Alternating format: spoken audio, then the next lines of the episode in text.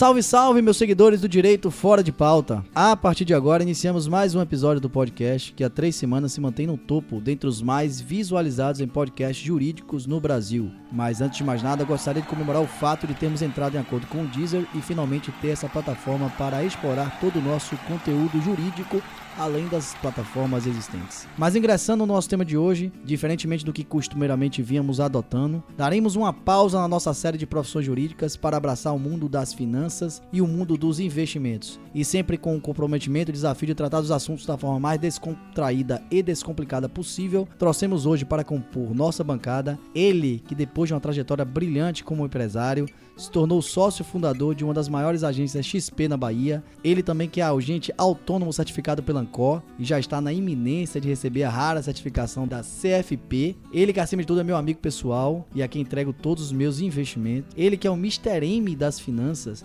meu amigo Vinícius Assis. Caio, é uma honra receber Vinícius aqui hoje, não é isso? Uma honra, uma honra, uma honra. Um grande amigo nosso, cara competente, honesto e que há algum tempo a gente já estava planejando trazer para compartilhar o conhecimento com todos os nossos ouvintes e ajudar todos os nossos seguidores e ouvintes a também terem uma gestão e um planejamento financeiro de acordo com as suas necessidades. Vini, é. seja bem-vindo, meu amigo. É, na verdade, era difícil trazer Vinícius aqui, porque ele nunca estava no Brasil, né? É verdade, tava complicado. Eu tava achando que esse negócio de investimento tá dando dinheiro, velho. 50 dias na Disney. seja Vini, seja bem-vindo, meu irmão. Obrigado, Caio. Obrigado, Fábio. Primeiramente, gostaria de agradecer o convite. Parabenizar vocês pelo podcast. Sou um ouvinte assíduo desde, a primeira, desde o primeiro episódio. Tinha muito interesse nos, nos assuntos de direito e venho aprendendo com vocês. Estou muito feliz de estar aqui para poder ajudar todos os colegas de vocês a alcançar a independência financeira, obviamente que respeitando o perfil de investidor de cada um e ajudando com todas as dicas para poder chegarem e alcançar o objetivo deles. Vini, apresentações feitas. A gente já deixou claro aí a nossa alegria de ter você aqui com a gente. E hoje você tem um desafio que é falar aí pro público da gente, né? Parte ligada à área jurídica, parte que busca orientação dos diversos ramos da vida social, que é falar do mundo de investimentos de forma descomplicada, descontraída, desmistificar esse mundo de investimento que para quem não conhece parece um bicho de sete cabeças. Eu quero saber se você está preparado para o desafio. Com certeza, na verdade isso é o que a gente faz no dia a dia da profissão. É, não sei se vocês sabem, mas 98% da população brasileira ainda investe em poupança ou até em aplicações que perdem até para a própria inflação Há um ano atrás eu estava nessa, nesses 90%. Então é, é mais do mesmo, é fazer o que eu faço todo dia com o maior prazer. E tenho certeza que com as informações que a gente vai ter aqui hoje, a gente já vai conseguir dar um pontapé inicial na vida de muita gente que ainda está nos bancos. É, eu tô aqui, na verdade, o desafio, o Caio falou todos os desafios. Eu ainda espero o desafio que você me prometeu, que é a tal da independência financeira da prospecção. Mas, Quase lá. Mas só para você saber, Vini, até para se situar em relação ao nosso programa, nós temos aqui diferentes públicos, né? Então temos desde aquela pessoa que realmente não entende nada de mercado e talvez corresponda aí a maior parte, né? E eu talvez quando começamos a conversar, talvez hoje eu ainda não entenda de mercado. Você me deve um livro, inclusive, que você me prometeu e não me deu ainda. Faço a cobrança aqui nesse podcast. No próximo mas, eu trago. Mas temos também aquela pessoa que começa a entender um pouco no mercado financeiro, já começa a investir, já tem algum conhecimento na área de investimento. Então, é, é bem possível que a gente tenha esse público nos ouvindo aí e é, você precisa falar para cada um deles. Inclusive, aquelas expressões que são costumeiramente utilizadas no mercado financeiro, nem todo mundo está habituado. Então, passa um panorama para a gente do que é o mercado brasileiro hoje, do que é a Selic, aliás, o que é a Selic, como está a Selic. Vamos começar o papo nessa linha. Vamos sim. É, começando pela Selic, a Selic ela é a taxa de juros básica do país, tá? É onde todas as taxas de juros que você pega de empréstimo, por exemplo, de um carro para comprar um imóvel, ela é baseada. É, e ela que dita também se o mercado está em recessão ou se precisa reaquecer a economia. Então, quando você tem, por exemplo, o cenário agora de juros baixos, como a gente nunca teve no país, está sendo um pouco doloroso para o investidor que estava acostumado a ficar realmente nos bancos ali em poupança, acostumado àquele famoso 1% ao mês. Porém, ele não calculava a inflação que vinha por baixo. Não sei se todo mundo sabe, mas o ganho real é o que importa não só os juros. Então você precisa saber quanto está ganhando de juros, precisa bater a inflação para saber qual,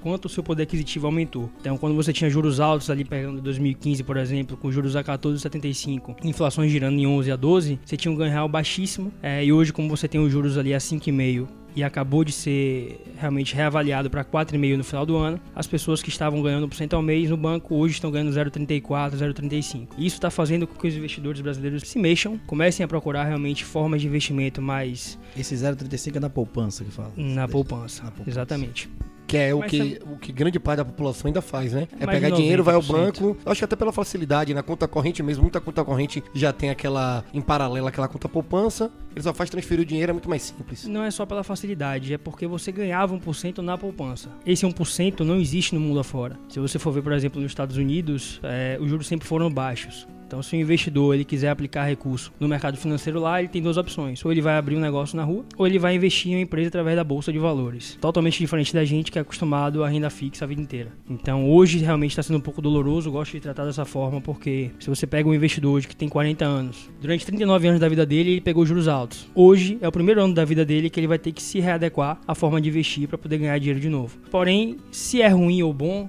eu aconselho que seja que as pessoas pensem de uma forma mais ampla como bom, porque hoje com a inflação baixa, já que os ju- os juros estão baixos também, você consegue ter ganhos reais muito mais vantajosos. Obviamente que correndo um pouco mais de risco na carteira. Agora eu te pergunto, Vini, é, é animador falar dessa questão de como você fala?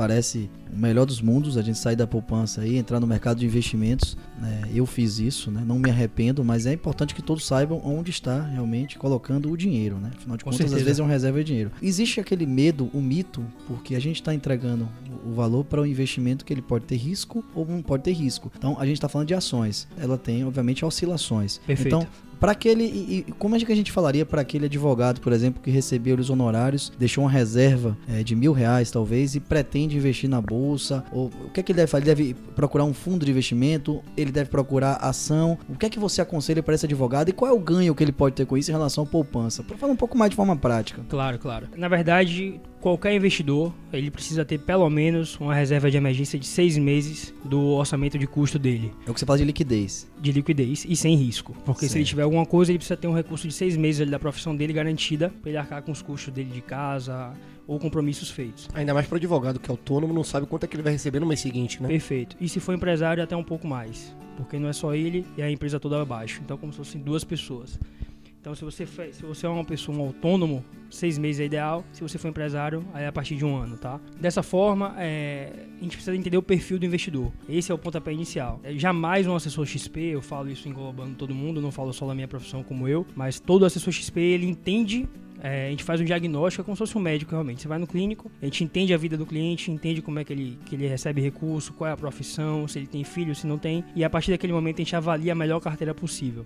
Ações, a gente está falando de alto risco, com certeza. É a única opção ali que pode virar pó. Seu dinheiro ele pode realmente virar zero. Mas obviamente que com assessor e com muitos estudos, é, são hoje os maiores ganhos do mercado financeiro. A gente tem exemplos belíssimos de, de- de ganhos a- atualmente, né? De várias empresas que estouraram no mercado e que algumas pessoas que investiram Com certeza. A Magazine Luiza é um exemplo. é maior exemplo. Cresceu mais de mil por cento aí. Muito mas a gente obrigado tem uma JBS. minha, minha.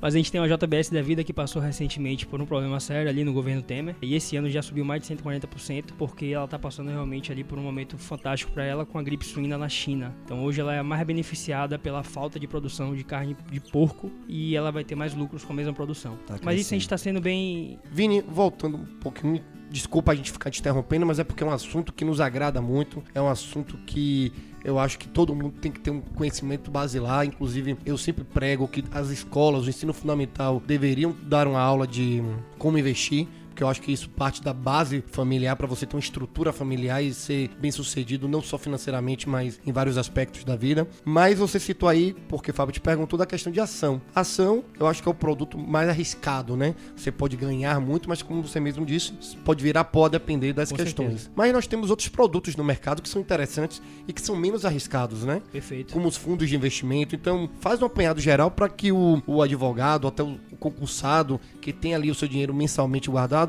ele saber que ele tem outros pontos também onde ele pode aplicar aquele recurso dele. Claro, claro. Eu queria começar pelo Tesouro Direto. Eu acho que seria um assunto aí que muita gente hoje fala, tá? Tesouro Direto é uma forma do, do cliente que ele tem lá, por exemplo, dinheiro na poupança, ele investir em algo tão conservador quanto. A gente tá falando do Tesouro Selic, tá? Tesouro ele- direto é você emprestar dinheiro pro Estado, não é isso? Pro governo. Pro governo, exato. Perfeito. É, esse, esse tesouro ele serve realmente ali para você tentar minimizar um pouco da dívida pública, tá? É para isso que ele é feito. Mas você tá ali no, numa- no menor risco possível, que é o governo. Não existe a chance do governo não honrar com isso. E no Tesouro Selic, se ele comparar com qualquer ativo do banco hoje de renda fixa, por exemplo, ele consegue uma rentabilidade muito maior, tá? E sem precisar pagar a taxa de administração. Então, se você pegar hoje fundos de investimento de banco de renda fixa, aqueles que eles ap- aplicam D0, É, seria a ah, deixa aqui resgate. de resgate automático são fundos que têm taxa de administração até de 3,70. Então vamos lá. Se a pessoa, se o fundo rende 5% e ele tem 3,70 de taxa de administração, o cara ganha 2,30, ou seja, menos que a inflação. Ele está pagando para o banco para deixar o dinheiro lá. Então essa parte aí, se ele puder pelo menos colocar todo o recurso que ele tem, por mais que pouco que seja, a partir de 30 reais você já consegue comprar tesouro, você já consegue ganhar mais recurso e assim, Isso no ambiente mais conservador possível, que é o Tesouro Direto. mais, mais conservador possível. Fora isso, para ele comprar o tesouro, ele vai precisar estudar um pouco. Porque quando você sai de uma poupança e vai pro tesouro, você tem três modelos de tesouro. Tem tesouro Selic, que é o atrelado à, à Selic, a taxa, tá? Sim, sim. Você tem a liquidez imediata, pode tirar a qualquer momento. Tem o tesouro IPCA+, Pra quem não sabe, IPCA é inflação, então você se protege da inflação. Se você tiver um título de IPCA mais 5, se a inflação for a 50, você mantém os 50 de ganho mais 5%, então você consegue se proteger. E tem os tesouros pré-fixados. Obviamente que para ele entender isso, ele vai ter que entender o que é Selic, ele vai ter que entender o que é IPCA e vai ter que entender o que é pré-fixado. É aí que você entra, o agente autônomo. Se ele não quiser entender, ele pode passar isso para um. Com certeza. Com certeza. Não só isso, como todo o mercado. Certo. Falo do tesouro porque hoje é o que mais se fala para pequenos recursos, vamos dizer assim. Com pequenos recursos, hoje o investidor ele tem muito mais acesso a investimentos que rendem bem para ele do que no passado. Bom, eu ia perguntar exatamente isso, menino. Era uma, uma, uma dúvida que eu sempre tenho, porque Caio fez uma. um- ele que mexe no nosso Instagram, né?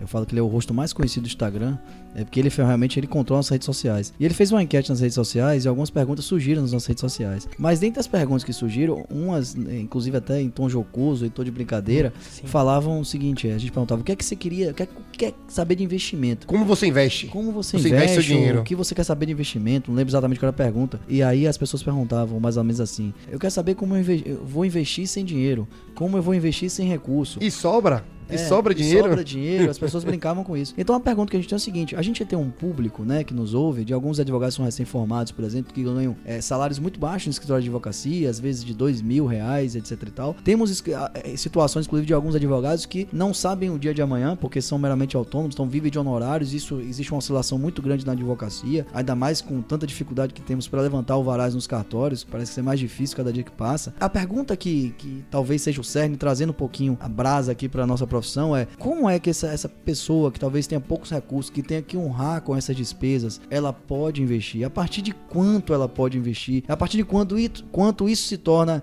efetivamente benéfico para ela, para gerar uma prospecção, de repente, para guardar um 13 terceiro salário, Você indica alguma porcentagem, que, dependendo do valor, ela tem que guardar. Dá uma, uma, uma- uma orientação aí àquele, àquela pessoa que está começando a receber o dinheiro dela agora, né? Você começando a guardar. Claro, claro. Vamos lá. É, existe uma continha mágica antiga, na época dos juros altos, que era de 30% do que você ganha, você guardar. E se você tiver um trabalho mínimo de 30 a 35 anos, você conseguiria viver de renda nos juros altos. Como temos juros baixos hoje, essa porcentagem aumentaria muito. Mas aí a gente entra no cerne, da, por exemplo, do imposto de renda. Vamos dizer que o advogado ele é um CLT. Se ele ganha mais de 5 mil reais, ele já pagaria um imposto de renda de 27,5% do que ele ganha ao ano. Se você pega 27,5% e bota para ele guardar mais 30% do dinheiro dele, ele vai viver como?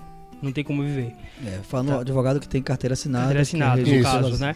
É, então, assim, o que a gente aconselha é, primeiramente, a pessoa que não tem recurso e ganha, tem salário, no caso está empregada e não guarda recurso, ela precisa de educação financeira. Ela precisa ter uma poupança para poder pensar no futuro dela. A vida não é hoje, a vida é muito depois. Então, eu indico aqui um livro chamado Pai Rico, Pai Pobre. Já li. Acho bom. que ele é a base de toda a educação financeira, que ele deve ser- deveria ser desde a escola. E ali você consegue entender quais são realmente os ativos e passivos da sua vida. Então, a gente, o brasileiro ele tem uma cultura muito forte de querer comprar o primeiro imóvel, de parcelar, de tomar juros e não de receber juros. Então, assim, para um investidor que acabou de se formar, um advogado ou qualquer outra profissão que seja, ele precisa colocar na cabeça dele que, independente do que ele ganha, ele precisa guardar recurso. O brasileiro pensa em parcela, né? Ele não pensa no valor da coisa, né? É. Cabe na parcela, a parcela cabe no E você indica alguma porcentagem que aquela pessoa, independente de se naquele mês ele ganhou mil, dois mil, três mil, vinte mil reais, você indica alguma porcentagem que essa pessoa tem que pegar e tem que reservar Seria o 30% do patrimônio que ele gerar no ano. no ano? no ano. Então, assim, se ele, ele pode não guardar no primeiro mês, mas ele precisa repor no segundo. Então, ele precisaria realmente, inclusive, do décimo terceiro. É de toda a renda que a pessoa gerar. Mesmo que ele não tenha um décimo terceiro, se ele for um autônomo, por exemplo. Da renda dele total. É, então é só pra situar novamente, pra trazer o pessoal um pouquinho pra, entendimento mais concreto, né? A, a, primeira dica, aliás, a primeira orientação foi que a pessoa precisa ter uma liquidez. Então não é qualquer pessoa que pode sair investindo. Ela tem que ter uma reserva que vai depender do ganho dela, que te, garanta forma, ela seis, seis meses, né? Isso. Porque às vezes o, o, dinheiro que ela investe fica talvez imobilizado a depender do fundo, imagina. É, até se ela não receber, não tiver, como você falou, não tiver nenhum horário, não tiver cliente, ela precisa pelo menos garantir seis meses da vida dela que ela possa arrumar com os compromissos. De despesa. Ótimo, beleza. Mas não existe também um, um valor mínimo de investimento. A pessoa com qualquer valor já pode, por exemplo, investir no Tesouro Direto. Exatamente. Hoje, isso aí desde 2001 para cá, na verdade, você a partir de 30 reais já pode investir no Tesouro é, Direto. 2001, 2001. É porque eu falo novo, porque antigamente não existia. É, mas é né? o mercado financeiro já acaba sendo novo também. É muito novo. 2001 a gente tá falando de 18 anos atrás. Antigamente Agora, você não conseguiria. Vini, a gente falou do, das ações, a gente falou das ações, a gente falou, você falou do Tesouro Direto e na hora a gente acabou embolando e você ia dar outros exemplos. Então, dê outros exemplos de, de produtos hoje que você incentiva, que você indica aos seus clientes, que você acha que é interessante. Até puxando o gancho da, da pergunta de Fábio, aquela pessoa que naquele mês só conseguiu guardar 30, 40, 50 reais, ela quer guardar aquele valor. Ela tem campo para isso, ela tem produto que ela possa comprar com esses 30, 40 reais, a não ser tirando a questão do tesouro direto e a questão das ações? Sem ser o tesouro, apenas poupança. Ou ação, se ela quiser comprar isso de forma fracionada. Mas do tesouro já é um excelente investimento. É, vamos abordar um pouco de fundos, tá? Porque fundo é o seguinte: fundo hoje é o, é o queridinho dos investidores. Porque no fundo você tem fundo de investimento de renda fixa, que engloba diversas formas de renda fixa. Tem fundos multimercados e os queridinhos agora que são fundos de ações. Por que, que eles são os queridinhos? Porque você consegue unir, por exemplo, o fundo de renda fixa não tem risco, tá? Obviamente, se for um fundo DI, que é, você tem algumas, algumas bipartições de fundos, e você consegue ter liquidez. Se você quiser comprar, por exemplo, um CDB, que é nada mais do que você emprestar dinheiro para o banco, e o banco reempresta isso mais caro tá? É, o banco ele vai pedir um vencimento sobre isso. Então, um, dois, três anos. Então, você prende aquele recurso e você tem a tranquilidade de ter um FGC por trás, que é o Fundo Garantidor de Crédito, que protege o seu recurso. Se você compra um fundo de investimento, você tem as mesmas proteções fora o FGC, até por ser um fundo, ele é o quê? É como se fosse um condomínio. Recurso de vários investidores juntos e um gestor gerindo aquele recurso. E você consegue ter a liquidez imediata para usar o seu patrimônio. Então, além de tesouro, dependendo do recurso, obviamente, vamos dizer que a partir de mil reais, você já consegue ter fundos de investimento em renda fixa que Bacana. rendem um pouco mais que o tesouro. Bom, é, outra questão que eu separei, na verdade foram várias perguntas, nosso tema, infelizmente, é, o nosso tempo é, é diminuto, né? É pequeno. É, e o, surgiu uma pergunta, uma conversa que nós tivemos na, na rede de WhatsApp, etc e tal, as pessoas perguntavam, e alguém perguntava sobre investimento. E aí um outro, que era um pouco mais entendido no assunto, que conhecia de investimento, ele disse a seguinte sentença, eu até separei exatamente para ler o que ele dizia. Ele falou o seguinte, é, minha dica é para assinar o conteúdo gratuito dos casos de recomendação sobre o mercado financeiro, a exemplo da Empíricos e da Suno, e dizendo que a XP, a agência da qual você representa, né, na verdade, é sem dúvida a melhor corretora, elogiando a agência, mas que teria as maiores taxas. Então, recomendando abrir, na verdade, uma conta em outras, como por exemplo, citou a Rico e a Clear, que seriam também do grupo XP, mas que teriam taxas menores para quem está começando. Aquela resposta pelo menos a princípio, não me pareceu tão elucidativo assim. A técnica, né? A pessoa não, primeiro não, não entendeu muito bem, né? Será que eu vou simplesmente assinar o conteúdo gratuito e vou aprender? E o que é que ela quis dizer com isso aqui? Esses conteúdos gratuitos, será que eles são suficientes para deixar a pessoa pronta para o investimento? Como que funciona isso?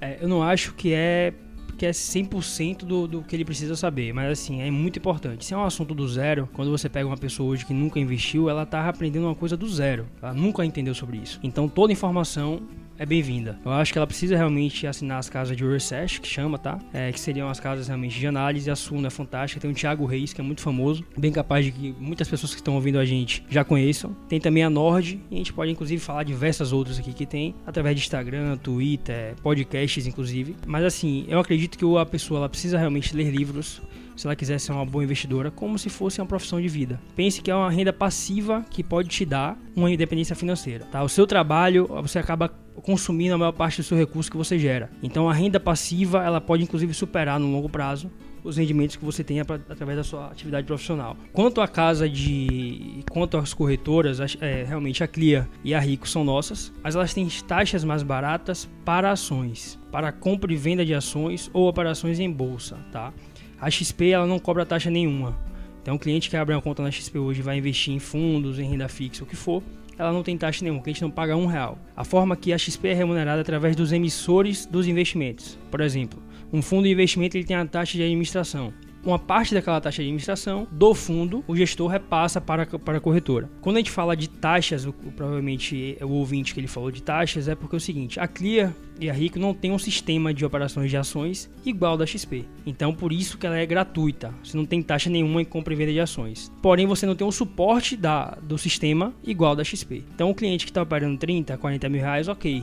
Ele pode ter uma rico, pode ter uma clear. Mas o cliente que opera um milhão de reais em ações, ele não pode ter risco. Ele não pode ter um risco de um sistema, por exemplo, cair. 40, 50 mil reais também não pode ter risco. Né?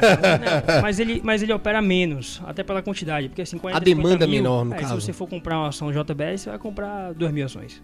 É, Só. É, bom, é nesse bate-papo a gente já pode entender que existe uma, uma, uma série de, de, investimentos enfim, que podem ser feitos além de ações, né? Como Perfeito. serviço de fundos de investimentos. Vini, é, na advocacia, sobretudo nós, né, que somos owners, né, donos de escritório, é, nós trabalhamos muito com aquele chamado do Return on Investment, que é o ROI, né? Okay. É, para quem não está familiarizado, eu falo para o ouvinte, não para você, obviamente, é uma métrica, né, um método de cálculo que expressa a relação entre o valor investido no negócio e o valor de ganho. O advogado, às vezes, aplica o ROI sem saber que está aplicando o ROI. Eu falo o, o, advogado, efetivamente, às vezes que não é dono do escritório. E como é que seria isso? Na verdade, ele calcula qual é o investimento que ele faz para patrocinar aquela causa, supondo que o cliente me procura aqui e diz: olha é o seguinte, eu quero que você me patrocine tal causa. Você faz um cálculo na sua cabeça do que é que você vai ter aquilo de despesa. Então você pensa: olha, eu vou ter o combustível, eu vou ter o estacionamento, a impressão, se for caso.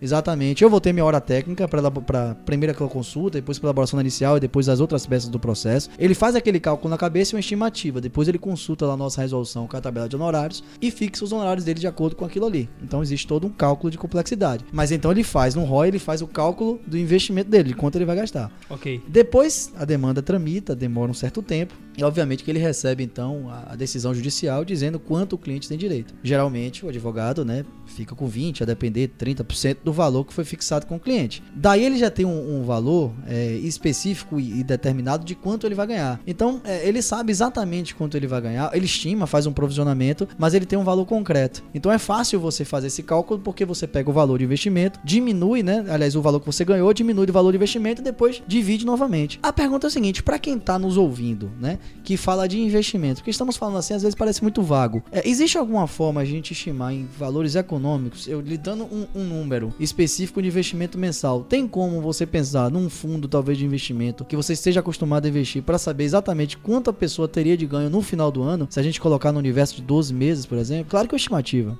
Vamos lá. Através de, de rendas variáveis, como fundo de investimento, como ações ou como coisas pós-fixadas, como por exemplo o Tesouro Selic, ele é pós-fixado na Selic. Se a Selic cair, a rentabilidade ela vai ser menor. Se a Selic sobe, ela sobe. Então, quando você tem juros baixos como a gente está tendo agora, cada vez menos teremos a certeza de quanto vamos ter daqui a um ano, dois, três, quatro, cinco. Eu posso pegar um passado, por exemplo. É um cliente que tivesse aplicado 100 mil reais em 2009. Se ele tivesse na poupança, hoje ele teria 213 mil. Tá? Uma valorização de 113%. Qual o valor inicial? 100 mil reais. 100 mil reais. Se ele tivesse colocado, por exemplo, no Tesouro Selic, a gente está falando aqui de 100% do CDI, ele já estaria com 364 mil reais. Então, a valorização de 264%. Ou seja, ele está sem risco nenhum das duas operações e ele já teria ganhado praticamente 150 mil reais a mais nesse tempo. Falando de 100 mil só. Absurdo. Tá? Estamos falando de 2009 para cá, são o quê? 10 anos. 10 anos. 10 anos. Isso colocando sem novos aportes, e a 100% do CDI. Se ele pega uma aplicação, uma Mas carteira... um valor congelado, sem novos aportes. Sem então. novos aportes. Claro, uma carteira XP, por exemplo, ele consegue, no mínimo, um cliente conservador, um 120 do CDI. Então a gente colocaria pelo menos 20% acima desse valor que, que estimaria. Vini, é... tô recebendo aula, viu? Que aula desse rapaz.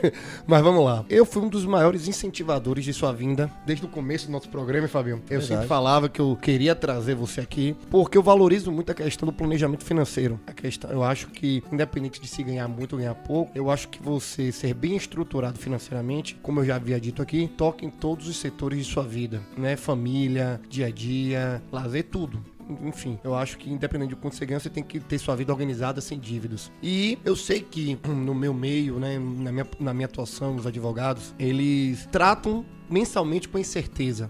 Eles não sabem, os autônomos, como é que vai ser aquele dia dele, o, dia, o mês seguinte, o ano seguinte. E aí você já passou a importância do guardar e do planejar. E aí eu chego a um, um ponto mais concreto. Hoje, o advogado, pelo que eu percebi, aí não existem produtos diferentes para quem é da área jurídica e para quem não é. São produtos únicos que você acaba fazendo essa análise. Então, explique para o nosso ouvinte, ele sendo jurista ou não. Ele está perdido, está com dinheirinho guardado ou então na poupança e ele quer saber que ajuda, que atuação ou de Vinícius ou de outro agente de autônomo de investimento, vocês cobram por esse serviço, vocês não cobram? Como é que eles fazem para procurar vocês? Como é que eles fazem? Eles chegam no seu escritório, você faz uma análise e você encaminha ele para aplicar o dinheiro dele, você abre uma conta para ele. Explica para o nosso ouvinte como é que funciona concretamente essa questão. Vamos lá.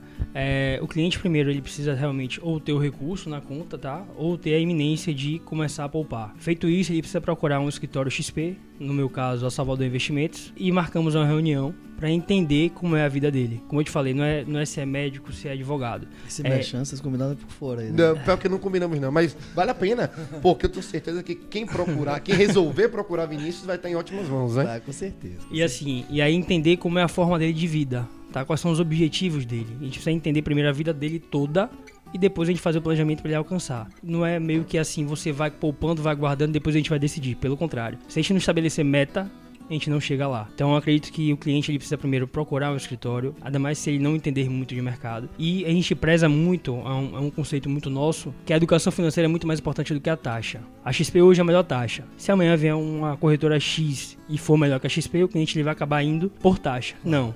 Nosso foco é o serviço, é estar lado a lado com o cliente, mostrar o valor dele poupar, de ele começar a entender do mercado financeiro e do que o mercado financeiro é, porque assim, o mercado financeiro é a vida de todo mundo. Enquanto o brasileiro não entender isso, vai ser difícil realmente. Se você pegar os anos passados, que antes do plano real, com juros altíssimos e inflações altíssimas, muita gente vivia de renda. Ninguém colocava dinheiro na economia para poder girar. Hoje, você não tem onde colocar. Então, se você não buscar informação, não buscar alguém especializado para você sair dos riscos da forma possível e buscar a melhor rentabilidade dentro do seu perfil, você não vai conseguir alcançar os objetivos. E, é- e- e você, isso é cobrado? Você cobra? Não, não, é A cobrado. XP a gente não cobra nada. Tá? É, esse é o ponto principal. A gente veio muito com a, quebrando isso com os bancos, que os bancos eles cobram para tudo que for possível. A gente não cobra nada. Tá? As únicas cobranças que tem de taxa de administração, por exemplo, do fundo, é do fundo. A XP ela apenas faz a distribuição daquele fundo ali e ganha uma parte realmente pequena da parte de taxa de Abrindo administração. parêntese, eu até. Aqui a gente não tem problema de fazer merchan de outros podcasts. Eu ouvindo o podcast de Zero ao Topo, uma Sim. entrevista com o CEO da, da XP, né? Benchmark. E, de Benchmark, e ele falando que hoje, inclusive o Itaú, que é um banco, é um, um sócio da XP, né? Foi ele até explicando que gerou um reboliço, o pessoal imaginando que a XP viraria um banco, não seja. Até os próprios bancos hoje veem a importância e veem a, a a- o quanto a XP hoje se tornou, né? A gente tá falando aqui da XP, Claro. porque a gente conhece, né, a, a forma de atuação, mas como a XP foi importante quanto a isso. Não, com certeza. A XP ela é abrir capital para fazer uma captação boa de recurso, para poder realmente expandir os negócios. E aí o Itaú, como ele estava perdendo realmente, a gente capta praticamente do Itaú hoje em torno de 7 a 8 bilhões mês Ah, do. Itaú. Então o Itaú, já que ele estava perdendo de um lado, 10 vezes mais que eu ganho. É isso que eu ia falar, é quase o que o Fábio ganha. quase é. Quase Um que o Fábio né? ganha mês, mês. no extra. Sim, e aí vocês abrem uma conta da XP? A gente abre, sim. E voltando ao assunto. Então o Itaú ele, ele, ele virou sócio realmente, mas minoritário, tá? E em primeira mão aqui para os ouvintes, a XP ela vai vir agora com um serviço, um serviço bancário, tá? Que não vai ser cobrado. Mas o cliente que tem, por exemplo, um milhão, hipotético, tá? Um milhão de reais na XP, ele vai Fábio. poder pegar 70% do recurso em empréstimo com taxas muito menores do que o banco. Perfeito. Tá. Então, assim, eu acho que, pra finalizar, eu acho que o investidor ele precisa colocar na cabeça que a educação financeira é essencial. Pai rico, pai pobre, antes de qualquer coisa. É o beabá do mercado financeiro. E procurar realmente uma assessoria especializada para começar a educação. Eu tenho uma última questão. Eu tenho uma última questão, inclusive, que tinha separado. Essa não veio de nenhuma pergunta aí, é uma, uma questão até que eu acho que vale a intervenção. É, mas antes de qualquer coisa, Cris, eu tava olhando Vinícius no celular. Aí eu tava achando que ele tava pescando algum tipo de informação. Quando eu vi, tá no Instagram. Tá vendo? Isso aí. Não, mas é o, é o valor Mas que no a gente Instagram coloca ele tá aqui. fazendo live. E fala uma Ele tá fazendo live. Ah, tá curtindo foto do Bahia. Ah, Não, não, inclusive, não. inclusive, Vinícius agora tá com o Instagram profissional que a gente depois vai disponibilizar Depois lá no nosso. Mas, Vinícius, como eu ia dizendo, existe um, um tema que talvez esteja na moda, né? Eu sempre gosto de pensar utilizando na moda. Eu não quero sua opinião política em relação a isso, porque acredito, inclusive, que nós temos posições contrárias em relação ao tema, que é o tema da Previdência. Ok. É, Mas o que eu gostaria de saber, o seu posicionamento é o seguinte: existe também uma cultura do advogado, nós que somos autônomos, aí eu, eu falo mais do advogado até que não tem a empresa em si, mas que advoga no dia a dia no juizado, ele não tem a previdência do governo, né? Ele não tem a previdência pública. Então ele costumeiramente in- investe na previdência privada. Ok. E eu conversando com você, você já me disse: olha, Fábio, eu acho, não é que eu ache isso um erro, mas talvez seja um dos piores investimentos. se Não, não sei se foi isso bem que eu entendi, mas talvez seja um dos piores investimentos que alguém pode fazer é investir hoje na previdência privada. Como é que funciona isso? É realmente um, um péssimo investimento a previdência privada? Nos bancos é, tá? Porque é o seguinte, a XP hoje ela tem uma carteira grande de previdência privada que são praticamente fundos de investimento, só que com outras regras tributárias. Então, se você tem que, por exemplo, deduzir seu imposto de renda 12%, então você aplica na previdência privada PGBL e você tem o benefício fiscal de dedução de 12% do que você ganha no ano. Então, assim, você tendo uma previdência que Já deduz renda, imposto de renda. deduz depois de Isso renda, é maravilhoso. anualmente. é. Só que você precisa aplicar 12% do patrimônio nela Sim. ok? Então, assim, desde que você tenha uma previdência que renda, tá? Que não tenha taxas e que você consiga ter, por exemplo, benefícios fiscais. Se você não precisa ter benefício fiscal e você apenas quer aplicar para 60 anos, se for resgatar, é muito melhor você aplicar no mercado financeiro mesmo, ou falar de através de fundos, de ações, de renda fixa. A gente fala de ações, fala para o investidor um pouco mais arrojado, né? Que Eu acho que hoje o investidor, até o conservador, ele precisa ter. Porque assim, se o cliente for conservador parte, né? mesmo, 100% conservador, ele vai ganhar 5% ao ano. Eu acho que 5% ao ano ninguém quer ganhar. Tá? Então é isso que eu tô falando. Os juros caindo muito, as pessoas vão precisar se adequar. Um, um cliente que seja conservador nos Estados Unidos, ele vai comprar o quê? Amazon. Ele compra a empresa mais sólida. Então isso é uma educação que a gente vai demorar um pouco, eu acho que de 1 a 5 anos aí para adequar, mas a gente vai evoluir. É sobre que a, a quantidade de pessoas que investem nos Estados Unidos em ações, aliás, no mercado financeiro em geral, diz que é duas vezes a população dos Estados Unidos. Vai. Pra você ter uma ideia. Com uma- certeza. E no Brasil, acho que a gente não chega, não tem um número de Não, a, porcentagem. gente bate- a gente chegou a um milhão de CPFs tem há três meses atrás. Se você for ver Bitcoin, por exemplo, não sei se você vai entrar nesse Era outro assunto. tema que nós entraríamos. Bitcoin já tinha muito mais investidor que a Bolsa Brasileira em É. menos de dois anos. Já que você puxou esse assunto, já falou muito bem sobre previdência, Caio, eu vou fazer uma última pergunta, por causa do nosso tema também. É, surgiu uma febre, né? Nós estamos aqui gravando e neste momento aqui, imagino que né? algumas pessoas estão recebendo WhatsApp conversa, incentivando a investir em bitcoins e prometendo ganhos, Ganhos às vezes absurdos. de 30% ao mês, enfim. É, nós temos inclusive casos próximos nossos que estão tirando dinheiro e colocando bitcoins. É, então, acho que também nosso interesse do podcast é, é falar para essa pessoa, às vezes, que pega o dinheiro dela, investe Investe. Fala um pouquinho sobre essa questão dessa febre do bitcoins aí, até para orientar nosso público. A ideia do Bitcoin é uma, ideia, é uma boa ideia, tá? De você ter realmente uma moeda digital e você não precisar do papel, porque é o seguinte, o mundo hoje, se você, por exemplo, pega os milionários, os milionários quiserem sacar o dinheiro em papel, o mundo entraria em colapso. Então não existe papel mais. Então eu acho que a ideia do Bitcoin é muito boa, porém o povo conseguiu acabar com a ideia do Bitcoin. conseguiu fazer realmente pirâmides absurdas. É pirâmide então. É, não é pirâmide. O Bitcoin mesmo, se você for numa Não, corretora não falo do Bitcoin. Essa, essa febre que tá surgindo, essas propostas. Muito, muito. Inclusive a CVM tá agora realmente entrando um pouco mais sério e, e acabando com várias. Mas a ideia do Bitcoin, se você entra, por exemplo, numa corretora correta, séria, de Bitcoin, você consegue operar. Eu não indico porque se você não opera a ação, que é uma empresa que está ali na sua mão, como é que você vai operar uma moeda que você não sabe por que sobe e nem sabe por que cai, tá? Nada mais é do que a oferta de demanda que você tem nela. Fora isso, eu acredito que o Bitcoin ele ainda não é rastreável, tá? Ele é, pela- é o primeiro ano que vai ser declarado pela Receita, mas ele ainda não é rastreável e por isso eu não concordo com a com investimento nele. É, eu só falo quando o Vinícius fala de CVM, apenas para quem também não é familiarizado com, Claro. com, com a expressão, a CVM é a Comissão de Valores é, Imobiliários. Imobiliários, né? Quantidade autárquica, não é isso? Da Isso. Secret- do Ministério da Fazenda. é? Exatamente. Então ela que faz esse tipo de fiscalização e você disse que ela está fechando algumas. Ela tá realmente tá, tá denunciando todas, fechando e realmente a Polícia Federal agora começando a aprender, né? Então, eu vi alguns casos disso. É, então, algumas tem. pessoas que estão nesse tipo aí podem. Vários, tem vários. A gente fala, vou O citar risco alguns nomes porque tá muito na Sim, fama. sim, claro, não precisa. Agora, Vini, então a gente tem que encerrar. Eu normalmente não gosto de ter esse papel, normalmente quem tem esse papel é Fábio. Estou feliz porque minha, meu incentivo de, que, de ter você aqui, eu acho que superou as expectativas. É, eu aprendi muito, imagino que o ouvinte. E olhe que eu já tenho convivência com você de alguns anos, imagino que o ouvinte que teve o primeiro contato com a matéria deve estar muito feliz, deve ter Obrigado por ter vindo ao Brasil, né? Né? Então eu quero agradecer você. Eu quero já me despedir aqui, pedir para que vocês continuem seguindo a gente, informar que eu vou deixar lá no nosso Instagram o Instagram profissional de Vinícius, o Instagram profissional da empresa a qual Vinícius é sócio. Continue mandando sugestões de tema. Esse, esse tema de hoje foi uma das sugestões de vocês, apesar de que eu já tinha na minha cabeça, mas veio a calhar. Quero agradecer, continue ouvindo. Passo a palavra a Fábio, para Fábio passar a Vini e até a próxima, pessoal. Eu agradeço também a oportunidade de tê-lo aqui, Vinícius. Você que é meu amigo, irmão, né? Mas com essa conversa profissional agora, abrindo, né? Uma conversa ampla. Infelizmente Infelizmente não foi possível fazer a live hoje, né? Por conta do horário. Mas eu acho que no futuro próximo a gente pode fazer até um ao vivo aí, quem Ia sabe. falar isso. E fazer um aprofundamento do tema. Vamos fazer. Eu quero deixar aqui marcado Se com você, você não também, estiver no. Brasil, a gente pode fazer via Skype. Vinícius, a gente pode, eu quero deixar marcado já um- uma parte 2, porque eu acho que tem muita matéria que a gente deixou em aberto. Com certeza, inclusive com as perguntas das pessoas, né? Depois Pronto, a gente tá desse. com muita pergunta que a gente não conseguiu fazer Claro. por falta de tempo. Mas Vini, então deixa com você a última palavra. Deixa o meu abraço a todos os ouvintes aí. Continue comentando, seguindo a gente nas redes sociais e também pedindo para que nos sigam. A gente já tá chegando aos mil seguidores no Instagram. Já continuamos no topo aí, entre os mais visualizados e ouvidos nas plataformas. Estamos no Deezer agora. Tenho certeza que o crescimento é por causa de vocês também que vem aqui brin- brindar e brilhar no nosso programa.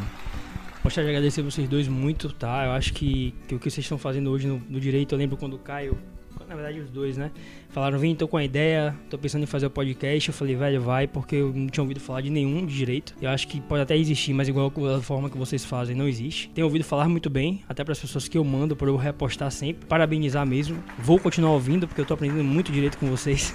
E dizer para todo mundo aí que eu acho que vocês precisam colocar realmente a educação financeira como primordial na vida de todos, tá? Se vocês pensam nos seus filhos, se vocês pensam em chegar lá no fim da vida bem, sem precisar trabalhar em alto nível ou pisar no freio, a educação financeira é a base de tudo isso. Contem comigo, tá? Caio vai colocar aí o contato e sempre que vocês quiserem tirar em dúvida, pode mandar no meu Instagram que eu tô à disposição. Foi um prazer. Tchau, tchau, pessoal.